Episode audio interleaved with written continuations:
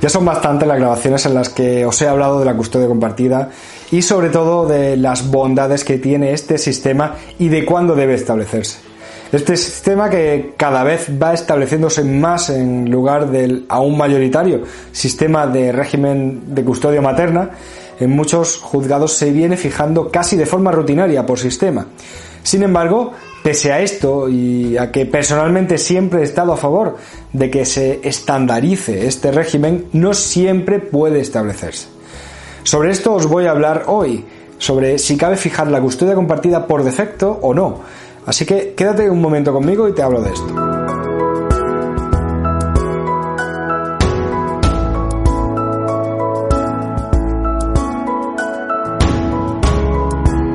Como siempre, tengo que empezar por presentarme. Soy Javier Fuentes, abogado y el fundador del despacho que le da nombre a este canal, Iuris Firma Abogados. Dicho esto, voy a centrarme en el tema del que, os, del que quiero hablaros hoy. Si cabe establecer el régimen de custodia compartida como sistema por defecto, de forma que prácticamente se automatice, algo que parece que en diversos juzgados se viene haciendo, y prácticamente tienen que existir circunstancias muy excepcionales para que pueda hablarse de la fijación de otros sistemas distintos.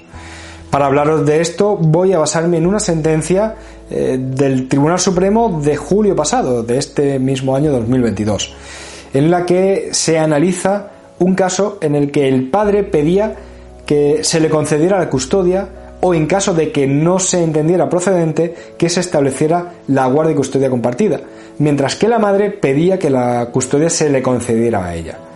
En este caso, tenemos una primera sentencia, la dictada por el juzgado de primera instancia, en la que la custodia se le da a la madre, pese a que se establece un régimen de visitas muy amplio para el padre. Sin embargo, la audiencia provincial, en este caso la de Madrid, cambia esa decisión y decide establecer la custodia compartida para ambos padres, a lo que se opone la madre, quien lleva el asunto al Tribunal Supremo. En este caso, una de las cuestiones que queda clara es que la relación entre los padres es muy mala, con continuos conflictos entre ellos incluso en cuanto al propio ejercicio de la patria potestad, existiendo incluso denuncias penales cruzadas. Sin embargo, ese conflicto existente entre los padres no fue entendido por parte de la Audiencia Provincial de Madrid como suficiente para negar el establecimiento de una custodia compartida, pero sí fue considerado como un obstáculo para fijar este tipo de custodia para el Tribunal Supremo. Aquí, el Tribunal Supremo entiende que esta gran conflictividad supone una situación que no es adecuada para el establecimiento de la custodia compartida, un sistema en el que debe existir colaboración entre ambos padres, porque además eh, considera que se está trasladando el conflicto a los hijos, por lo que desde el punto de vista del interés de los menores entiende que es más conveniente que se le otorgue la custodia a la madre. En definitiva, lo relevante debe ser el interés del menor. Sin embargo, al leer esta sentencia y preparar esta grabación, me acordaba de una de las primeras grabaciones que hacía, en la que también os hablaba de un caso similar y lo hacía también analizando una sentencia del Tribunal Supremo. Sin embargo, la solución era distinta. En aquel caso, antes de iniciarse el procedimiento judicial, la madre denunció al padre, llegando a dictarse orden de alejamiento respecto de la madre, pero también respecto del hijo. Pero ese asunto penal se archivó. Sin embargo, en aquella ocasión el Tribunal Supremo entendió que la custodia compartida era el sistema más beneficioso para el menor y que permitiría una mejor relación entre el padre y su hijo. Pero claro, aquí no hay grandes diferencias. En los dos casos es evidente eh, que no hay buenas relaciones entre los padres y, sin embargo, en uno se entiende que el conflicto no impide la custodia compartida y en el otro que sí. Personalmente veo que el criterio no está claramente definido y si en aquella ocasión, quedando claro que la madre inició el procedimiento penal para eh, poder oponer esa conflictividad y pedir que se le diera la custodia, se estableció la custodia compartida, en este caso a lo mejor no tendría que haber diferido demasiado la solución.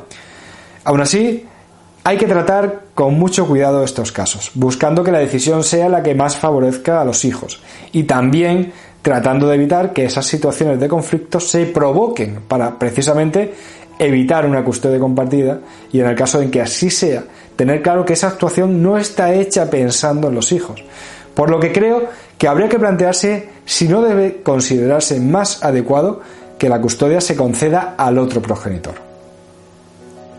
Bueno, dicho esto, antes de despedirme, te recuerdo que tienes la posibilidad de concertar una consulta conmigo por videoconferencia.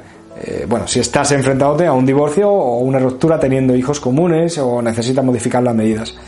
Para ello tan solo entra en el enlace de la descripción y selecciona cuándo quieres esa consulta.